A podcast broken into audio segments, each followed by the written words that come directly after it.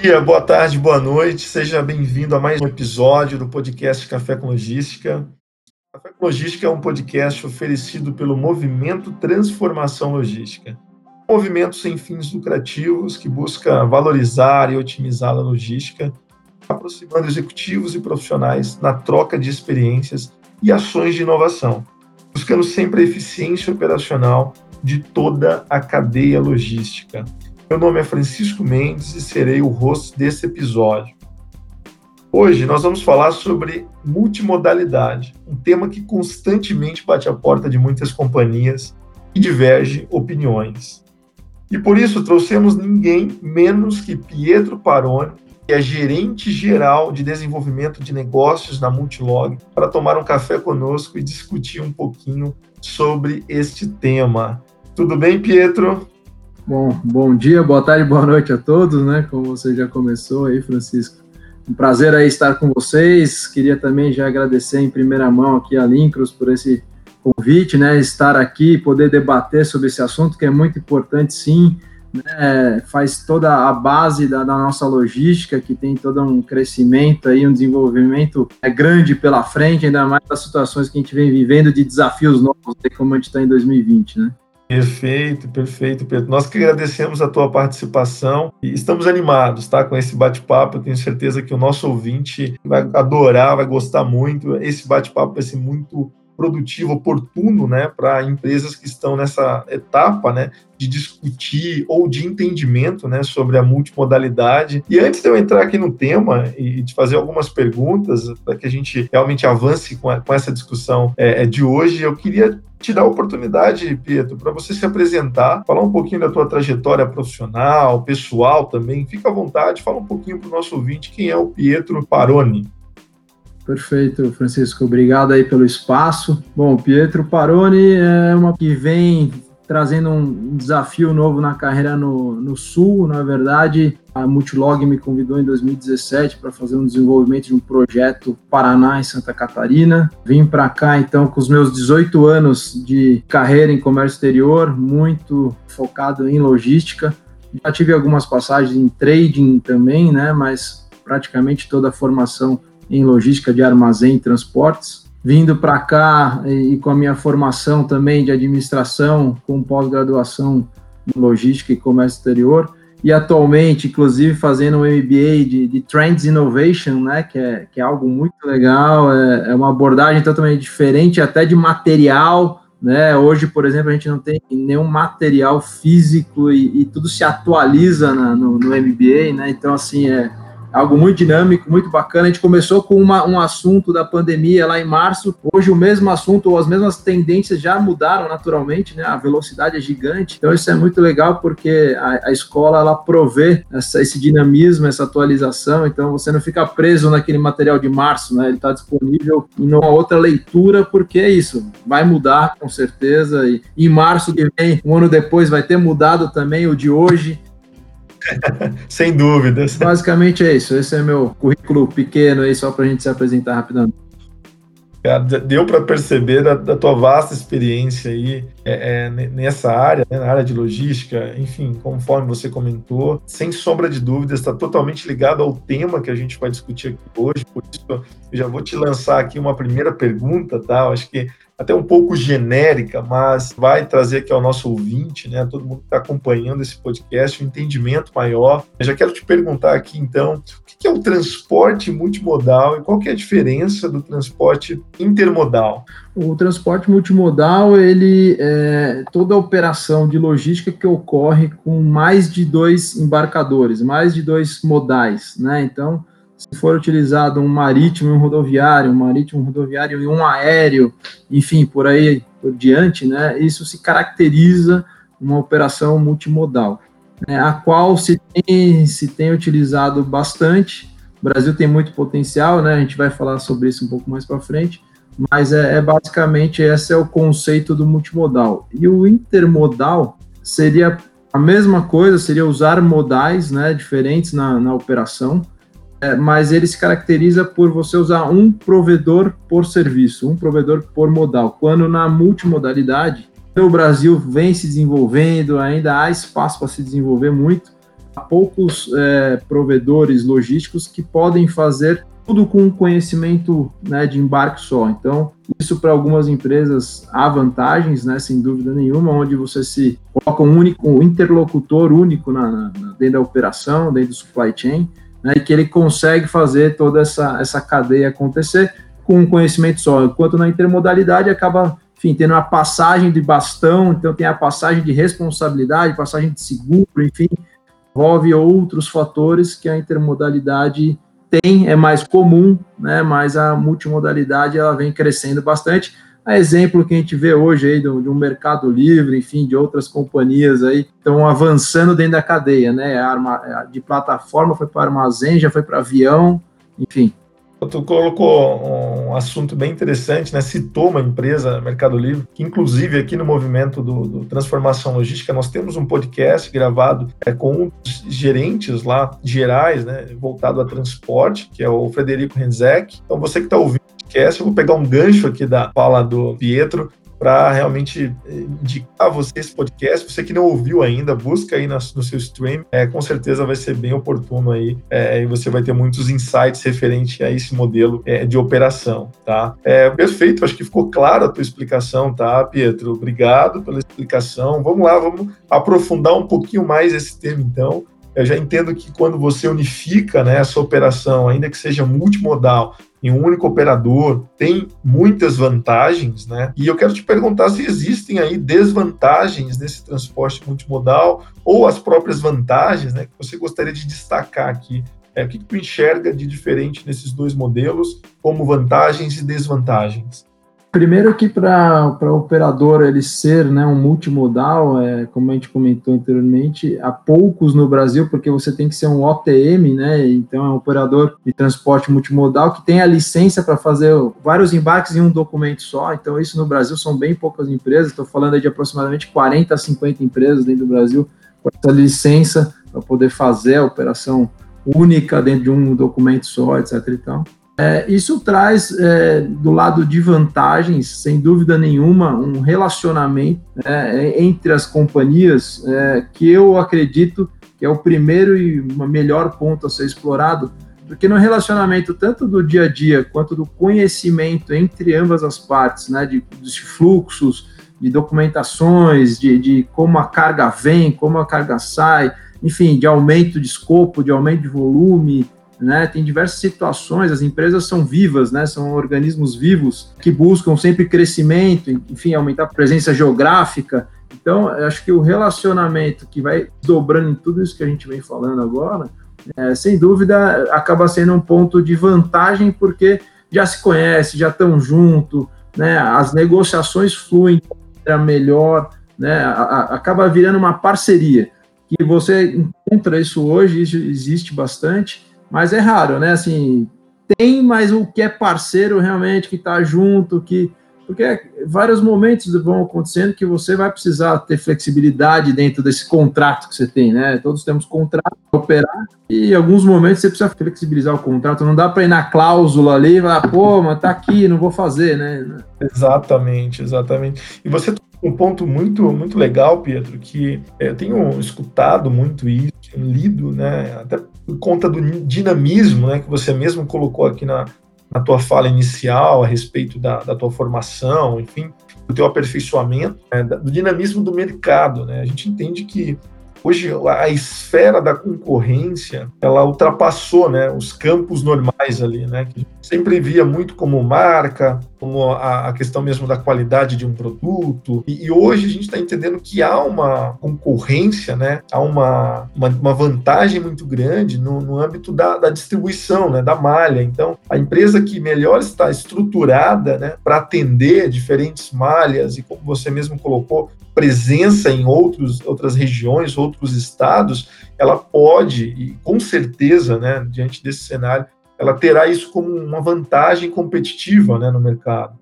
Não, perfeito. Eu vou deixar até o, o meu, né, meu ponto da Multilog depois mais para o final, mas vou usar como exemplo agora, sem, sem citar no detalhe, mas a questão que a, na nossa empresa que a gente vem criando é exatamente isso. É, as expansões que nós fizemos nos últimos três anos, nos propiciaram é, assim uma, uma integração né, com o cliente absurda, né? Porque a gente acabou, enfim, expandindo tanto geograficamente quanto de unidades, né? Obviamente sempre mirando aí os centros, os principais centros, né? De comércio exterior, no nosso caso, né?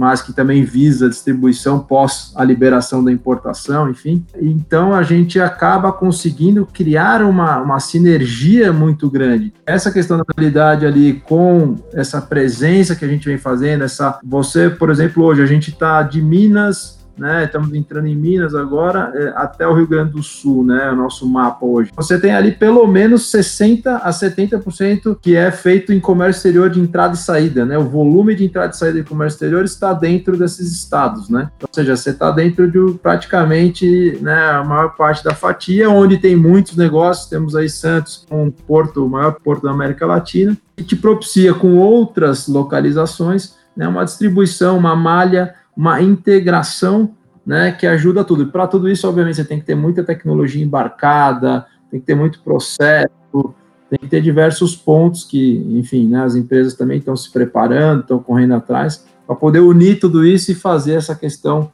única da, da multimodalidade. Poxa, muito bacana, muito bacana. Você citou aí na tua fala pelo menos duas regiões aqui, né? A gente está falando região sul, região sudeste, né? Falando ampliando um pouco mais a minha pergunta aqui, em que passo hoje está o Brasil quando a gente se fala de multimodalidade, o, Pietro? É, o Brasil, no primeiro ponto, eu queria tocar num primeiro ponto que é de infraestrutura, né? Assim, o Brasil ele está muito aquém do potencial que ele tem. Infelizmente, a gente sabe que é, o potencial do nosso país é muito grande, é gigante, eu diria, né? Que nós poderíamos explorar muito mais outros modais, né? Então, nós temos aí o, o modal ferroviário sucateado, muito pouco explorado. Nós temos o próprio aéreo em dificuldades, né? Alta e meia o aéreo tem uma dificuldade, ele, é, ele é mais caro, não há tanto investimento no foco do aéreo. E praticamente a gente fica muito pautado no, no marítimo e rodoviário. Poderíamos explorar, por exemplo, o aquaviário, que é algo que né, o Brasil está cheio de, de, de rios, a gente poderia fazer interligações, enfim. É, mas, enfim, dentro de, de, todos esses pontos, eu acredito que se a gente tivesse um olhar um pouco né, de investimento e de seriedade em realmente criar esses 8 mil quilômetros de costas que, que a gente tem né, para poder explorar melhor, a gente conseguiria. Mas eu queria botar um ponto aqui também positivo. Eu falei do ferroviário, inclusive, no primeiro modal aqui que eu expliquei que poderíamos estar né, tá sucateado, enfim, mas tem uma companhia, um operador da, de ferrovia que recentemente, inclusive, lançou o Double Stack, né? Ou seja, ele, ele transporta dois containers por vagão. Algo que no Brasil demorou, né? Chegou em 2020, é algo que em outros países já se faz há muitas décadas, mas ok, estamos evoluindo. Acho que a gente também tem que olhar como o copo meio cheio, né?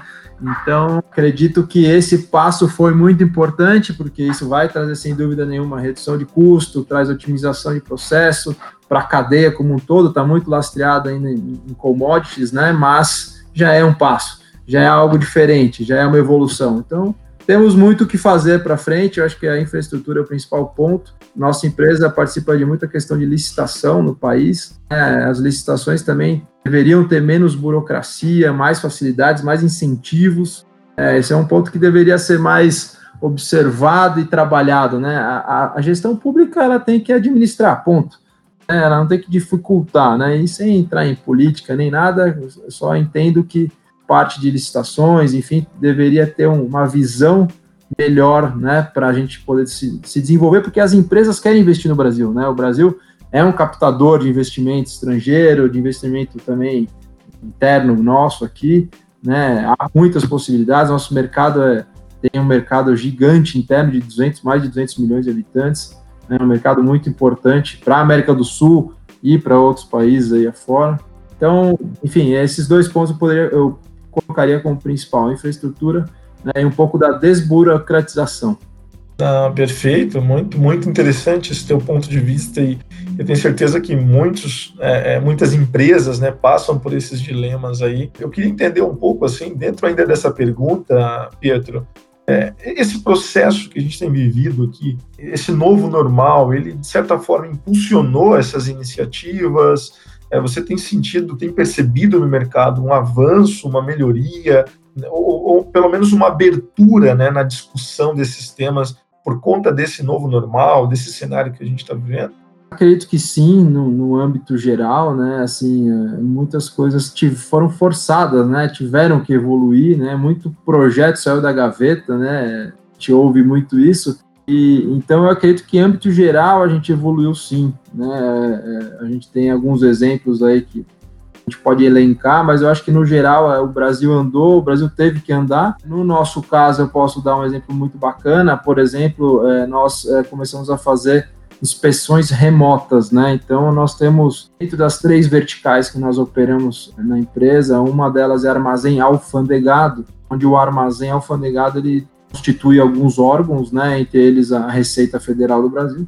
Tem por sua vez uma parte de inspeção das cargas, né? E com a pandemia, obviamente, ninguém ia para o armazém, só que o fluxo não para, né? O fluxo ele, ele 24 horas e a gente ao longo já tinha esse projeto na gaveta, nós tiramos da gaveta implementamos então um óculos, né, que ele faz uma realidade mista, uma realidade 3D, onde a gente consegue com o fiscal na casa dele né, fazer a inspeção remota em nossos armazéns. Isso foi criado há, 10 dias após a pandemia, ali por volta do dia 20 e poucos de março, né, quando todos nós ali, dia 11, dia 15, 16 de março, enfim, é, antes do final de março, a gente conseguiu colocar isso de pé. Foi uma tecnologia muito bacana que, por exemplo, a Receita Federal absorveu, adotou e hoje ela já não enxerga mais os fiscais retornando. Né? Então, assim, é um ganho em várias escalas, né? Então, a gente não vai ter, vai dar para otimizar muito mais a questão do corpo efetivo, eles não vão ter deslocamento, a gente não tem os custos aqui na, nas unidades, né? Com, com, com, a pessoa física vindo aqui, existem, né? Tem alguns custos naturais oriundos do, né? da, da de ter a pessoa no escritório, enfim. Então, há um ganho no processo como um todo. E fora as digitalizações e automações, né? Acho que esse foi o grande ponto para todo mundo. Sem dúvida, foi um ganho rápido e, e, todo mundo acabou tendo que fazer. Então, a gente vê hoje muita, não só, eu vou dar um exemplo muito simples, que é a assinatura eletrônica, né? Mas é, tem muitas outras coisas que foram se permitindo, né? É, nós termos a digitalização substituindo o papel. Isso acaba dando velocidade para o negócio, né? Então, essa seria a tua aposta aí? Ou tem alguma outra aposta que tu acredita aí como próximo passo da multimodalidade? É, eu acho que tem mais, tem mais pela frente, é, tem mais. É, é, assim, a gente falou ali de cinco modais, até vou colocar um sexto modal aqui também, e é um modal que me traz bastante curiosidade, porque eu ainda não consigo colocar na nossa logística, mas é muito pouco divulgado e muito pouco usado, que é o modal via ônibus, por exemplo, né? Então, assim, ele é rodoviário, mas ele, é, quando a gente fala rodoviário, está muito atrelado ao caminhão, né? E a gente tem o ônibus, por exemplo, como uma opção. As companhias de ônibus, inclusive, são é, empresas hoje já bem desenvolvidas, algumas delas na, na questão até do door to door, né, de, de porta a porta, é, mas é algo que, como eu comentei, ainda tem pouca divulgação, não se pensa muito nessa solução, né, isso é, inclusive, foi uma solução que eu implementei aqui, o projeto está é, tá em andamento ainda, então, assim, é, é, algo que a gente precisa também incluir, precisa abrir mais o mapa, né? Eu acho que, que falta, né, além da infraestrutura e desburocratização, abrir um pouco a, a, mente e ver as opções, né? Nós temos mais opções. Essa do ônibus, por exemplo, eu tenho certeza que poucas pessoas pensam nele. Ótima sacada, Pedro, porque eles ali têm uma regularidade, né? Eles já têm uma área definida, né? Uma, uma de distribuição, né? Então, realmente, uma, uma ótima sacada. Eles são um relógio, exatamente. É, é, uma, é um modal relógio que não vai falhar, porque eles fazem o circuito deles, trecho A e B, enfim, sempre no mesmo horário, da mesma forma. Né? Já tem a solução para você levar até a parte de encomendas deles via motoboy ou via, enfim, Orino, Van, Vulk, enfim. Então, assim, é algo a ser explorado, mas, enfim, não entra no portfólio hoje, né? E a gente poderia explorar. Fechando, eu acho que naturalmente, agora olhando para o outro lado mais futurístico, a questão dos drones, né? Então, assim, o drone vai entrar no negócio, acho que vai demorar um pouco, né? A minha visão sobre isso. Vai demorar, eu, na minha visão, acho que de 5 a 10 anos, é uma coisa a longo prazo a entrar. Já tem alguns testes, iFood, né? Tem alguns caras mexendo com isso. Na multimodalidade, né? Acho que ele entraria mais no final, né? Porque ainda primeiro vai ser uma coisa mais B2C, enfim. Mas ele vai, uma hora ele vai acoplar nessa, nessa, numa perna do, da... vai compor alguma perna desse, desse processo, né? Eu tenho visto algumas iniciativas é, atreladas ao drone, à utilização do drone, conforme você comentou, né? Ele fazendo parte daquele processo, aquele, aquele sonho lá, aquela propaganda que a gente vê o drone na janela de, de casa, do apartamento ali, na sacada do apartamento, na porta de casa, mediante a realidade brasileira, né? Não só a complexidade logística, realidade também cultural do país. Vai começar numa uma pequena fatia, como por exemplo de um CD é, para um hub, de um shopping para um hub em um bairro, né? E a partir dali o last mile é definido de uma outra forma. É, enfim, eu enxergo mais dessa maneira, né? Quando tu fala longo prazo, sim, talvez na totalidade sim, mas a curto prazo, a médio prazo, né? A gente vai pode até enxergar e vislumbrar a utilização dele, enfim, dentro desse processo como um todo. Né? Ah, concordo, concordo sem dúvida, porque ele já está aí, já é uma realidade, aí é questão realmente de. E o custo da tecnologia geralmente ele, ele acaba sendo alto inicialmente e daqui a pouco isso né, entra numa outra curva que começa a ser acessível, né? Acho que nesse ponto você colocou, realmente a gente já vai conviver daqui a pouco. Ainda não vi nenhum aqui, mas hoje, eu não, hoje eu não vi nenhum, mas daqui a pouco a gente vai começar a ver. É, tirando o meu, eu não vi nenhum também, tá? tirando, tirando, o meu aqui, que eu fiz uma entrega hoje, eu não vi nenhum outro. Verdade, cara. Mas bacana. Eu achei muito, muito interessante a tua visão, viu, Pietro, com relação à, à multimodalidade. E, e eu quero até dar uma, abrir o espaço aqui para perguntar, né? Como que a multilog aí ela se encontra nesse cenário, né? Você já falou um pouco, mas quero te, te instigar um pouquinho mais aqui quando a gente fala de é, como que vocês estão posicionados nesse, nesse conceito. Essas discussões que nós estamos tendo agora, né, elas vêm sempre à mesa. Hoje existe um nicho tão específico ou não, Francisco? É, o nosso negócio tem um objetivo, tem uma missão ali bem definida, tem um nicho bem definido, mas essas discussões sempre vêm à mesa e a gente está sempre olhando para o mercado, olhando o que mais a gente pode agregar na, na multimodalidade né, que a gente exerce aqui, que a, que a Multilog está posicionada em meio a, a, esse tema. Poderia explicar um pouco? A Multilog é, vem sem dúvida é, tentando e, e, conseguindo em alguns pontos aí se expandir com velocidade, né? Porque o mundo hoje está rápido demais, né? A gente vive aí uma era de velocidade absurda. É, e a gente vem acompanhando e, e até por causa da, da, velocidade, nós sem dúvida temos rituais na empresa. É, todos eles nós enxugamos esse ano com relação a prazo, né? Então, assim, até na, no, no MBA que eu falei para vocês no início da minha formação ali, que eu estou fazendo esse MBA de Trend Innovation, a questão do planejamento estratégico, só fazendo um parênteses rápido, a questão do planejamento estratégico, que você acaba fazendo revisões ao longo do ano, no nosso caso, a gente chegava a fazer três revisões, até quatro revisões no ano, hoje a gente está começando a fazer ela mensal. Né? Então, por quê? Porque tudo muda muito rápido, né? A velocidade que a gente está vivendo é outra, o, mundo que a gente vive é outro, é outro.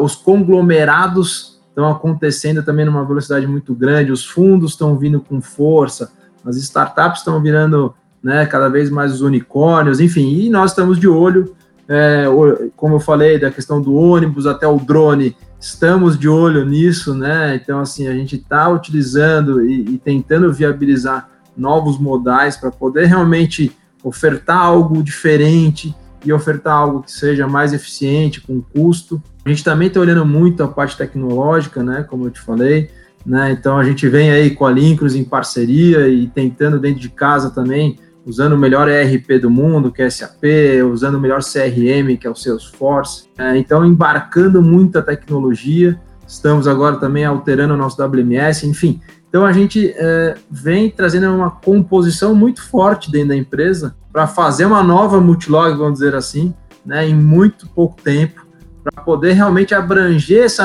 essa, essa multimodalidade da melhor forma possível.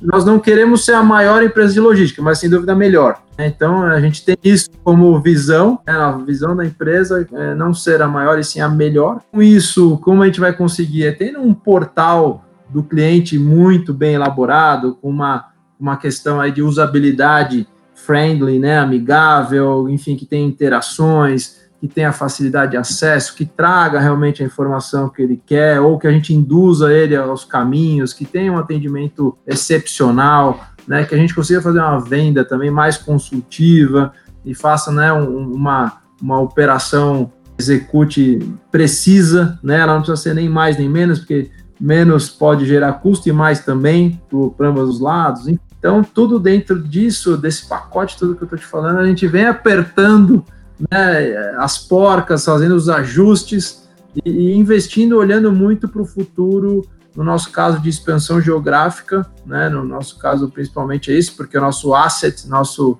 nossos negócios são armazéns, né, então a gente precisa de terreno e, e cimento, mas tudo isso embarcado com podais que se conversam e que consigam se conectar melhor e tudo isso né, é gerido através da tecnologia de ponta. Bom, Pietro, para fechar o nosso papo, quero te fazer uma pergunta chave do nosso podcast. Para você, o que é a transformação logística? Bom, a gente comentou bastante coisa né, ao longo do nosso podcast a respeito das transformações que vêm ocorrendo mas para sintetizar a minha, a minha resposta e te dizer, na minha visão aqui, que eu acho que é mais importante na transformação, que é essa transformação, são as questões dos dados. Né? Hoje nós temos né, um acesso, uma possibilidade, uma, uma pujante é, chegada de informações que, muito bem trabalhadas, né, transformam a logística. E todas as outras questões que eu falei de alguns outros modais que podem ser explorados, infraestrutura, desburocratização, enfim. Mas eu acredito que na transformação hoje o principal item é que vai nos levar a melhorar, a enxergar, a tentar novos fluxos ou novas opções, até enxergar coisas que a gente não está enxergando, é realmente é, é utilizar os BIs, né, que a gente vem ouvindo muito se dizer sobre isso, vem ouvindo muito falar sobre análise de dados, que é inclusive uma, uma, uma, até uma profissão aí que buscam muito hoje no mercado, né? Porque realmente a, a, oferta de informações, o que a gente tem disponível hoje, é muito grande. E no nosso negócio especificamente, vem de três verticais que eu comentei, né, acaba sendo também muito grande. A gente vem do armazém alfandegado, que é o nossa, nosso core, né? É, e que ele figura como um porto, né? Como um porto, um aeroporto, enfim a gente recebe diversas cargas, né, de diversos tipos, tamanhos, formatos, enfim, e tudo isso tem muita informação para ser explorada. Perfeito, e até porque a informação é a principal base de tomada de decisões, né? Exatamente. Com informação, com uma análise de dados bem feita, sua tomada de decisão é mais rápida e mais assertiva. Né? Perfeito, obrigado. Você gostaria de deixar um recado final para o nosso ouvinte, Pedro? Sem dúvida, Francisco. Eu gostaria, na verdade, primeiramente de agradecer a Linkers, agradecer a você pelo bate-papo de hoje, né? Muito agradável, muito bacana. Agradecer a Linkers pelo convite, né? E dizer a todos aí que a Multilog, né, nesses seus 25 anos, é, vem trabalhando aí com diversos investimentos para o fomento da logística, para o fomento do supply chain. Estamos tentando aí em diversas frentes até ser a vanguarda, né, como eu comentei, da, do óculos 3D, que traz a realidade mista, enfim, para uma questão de inspeção e tal. E trabalhando, fazendo essa inspeção geográfica, colocando tecnologia para gerar soluções. Né? Então, contem conosco, estamos à disposição de vocês para a gente poder conversar, bater um papo, trocar informações, né, ou até fazer um projeto juntos aí. Perfeito. Gostaria de deixar os teus contatos? Vamos lá, pode ser, por favor. É, no LinkedIn, pessoal, se vocês puderem me procurar lá, é Pietro Paroni. E deixo também meu e-mail aqui, que é pietro.paroni.multilog.com.br. Meu telefone celular, 41 99950 5432. Fico à disposição, podem me contatar a hora que for. Bom, Vamos encerrando por aqui. Mais uma vez, queria agradecer a participação do Pietro, que trouxe esse conteúdo bacana para gente. E também agradecer você, nosso querido ouvinte, por nos acompanhar aqui no Café com Logística. Um abraço e até a próxima.